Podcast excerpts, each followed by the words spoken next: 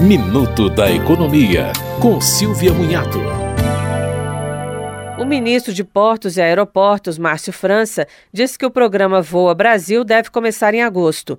Pelo programa, os brasileiros poderão comprar passagens aéreas de 200 reais em um aplicativo que está sendo desenvolvido pelo governo e as empresas aéreas. Para participar, o interessado não pode ter voado nos últimos 18 meses.